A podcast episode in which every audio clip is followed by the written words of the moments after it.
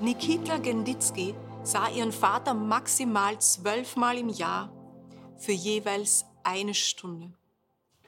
Ein großer Teil der deutschen Öffentlichkeit kannte es vielleicht besser als sie, das Gesicht des Hausmeisters von Tegernsee, der 2010 zu lebenslanger Freiheitsstrafe wegen Mordes verurteilt worden war. Manfred Genditzky hatte sich bis dato nicht nur um die Wohnanlage einer 87-jährigen Rentnerin gekümmert, sondern seit ihr Mann verstorben war, auch viele Erledigungen für sie übernommen, wie Einkaufen, Essen, Wärmen, Wäsche waschen.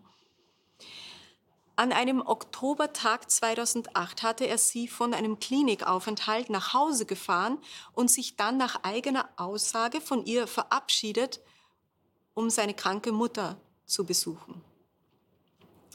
Als gegen Abend eine Pflegekraft in der Wohnung von Frau Kostüm, eintra Kortüm eintraf, fand sie diese voll bekleidet, bäuchlings in der eingelassenen Badewanne, leider nicht mehr am Leben. Als Todesursache wurde zunächst Ertrinken nach einem unglücklichen Sturz angenommen. Später jedoch kamen den Ermittlern Zweifel, ob die stumpfen Verletzungen am Frau Kortüms Hinterkopf tatsächlich von einem Unfall herrührten und ob sie überhaupt einen Anlass gehabt hatte, Wasser einzulassen. Der nette Hausmeister geriet unter Verdacht. Er habe bei der wohlhabenden Nachbarin Geld unterschlagen. Sie habe es entdeckt. Es sei zu einem Streit gekommen, in dem er sie an den Badewannenrand gestoßen und dann, um die Tat zu vertuschen, ertränkt habe. Man konnte Genditzki zwar keine unsauberen Geldgeschäfte nachweisen, auch keine DNA-Spuren im Badezimmer, Dennoch hielt die Staatsanwaltschaft an diesem Tathergang fest. Die Geschworenen am Landesgericht München folgten der Indizienbeweisführung und sahen trotz Unschuldsbeteuerungen die Straftat des Angeklagten als erwiesen an. Nikita befand sich, als ihr Vater wegen Mordverdacht verhaftet wurde, noch nicht mal auf der Welt. Das Mädchen wurde während seiner Untersuchungshaft geboren, Ihren Vater kannte sie vorerst nur von Fotos. Was, was erzählt man denn unter diesen Umständen einem Kleinkind über den Verbleib seines Papas?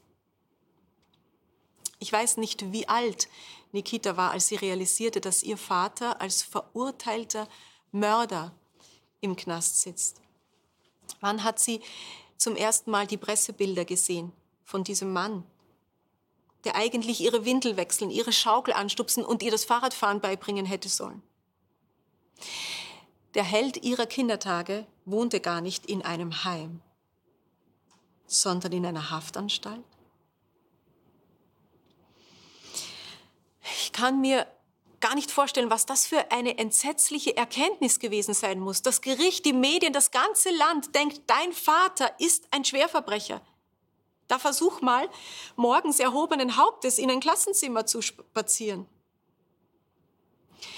Nikita musste diesen Schmerz ihre gesamte Kindheit lang mittragen, denn obwohl es unter den Prozessbeobachtern erhebliche Zweifel an Manfred Genditzkis Schuld gegeben hatte, in Deutschland gibt es massive rechtliche Blockaden gegen die Wiederaufnahme eines Gerichtsverfahrens. Es ist rein statistisch fast unmöglich.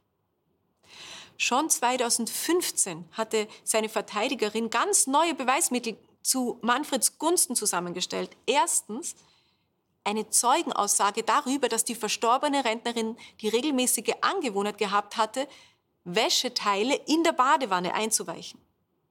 Zweitens belegte ein Arztbericht wiederholte Ohnmachtsanfälle der alten Dame. Und drittens zeigte eine Computersimulation höchst plausibel, dass ihre Verletzungen von einem Sturz herrührten.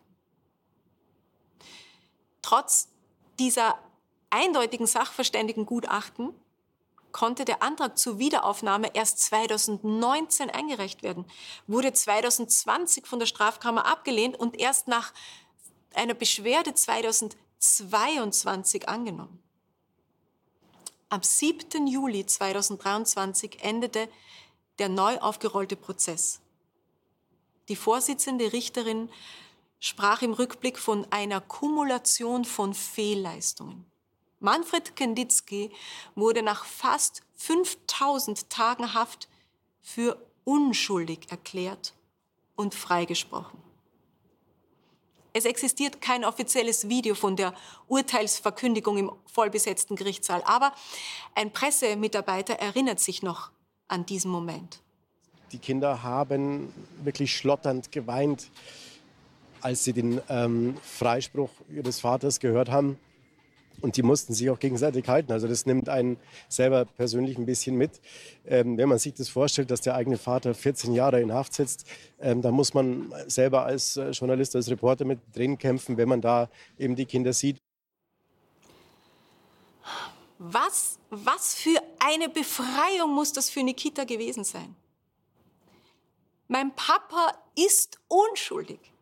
Und die ganze Welt da draußen weiß das jetzt.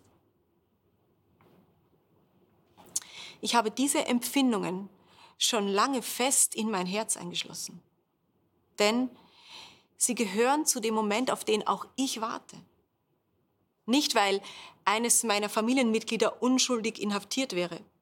Nein, sondern weil ich als gläubiger Mensch ein Gerichtsurteil von noch größerem Ausmaß herbeisehne.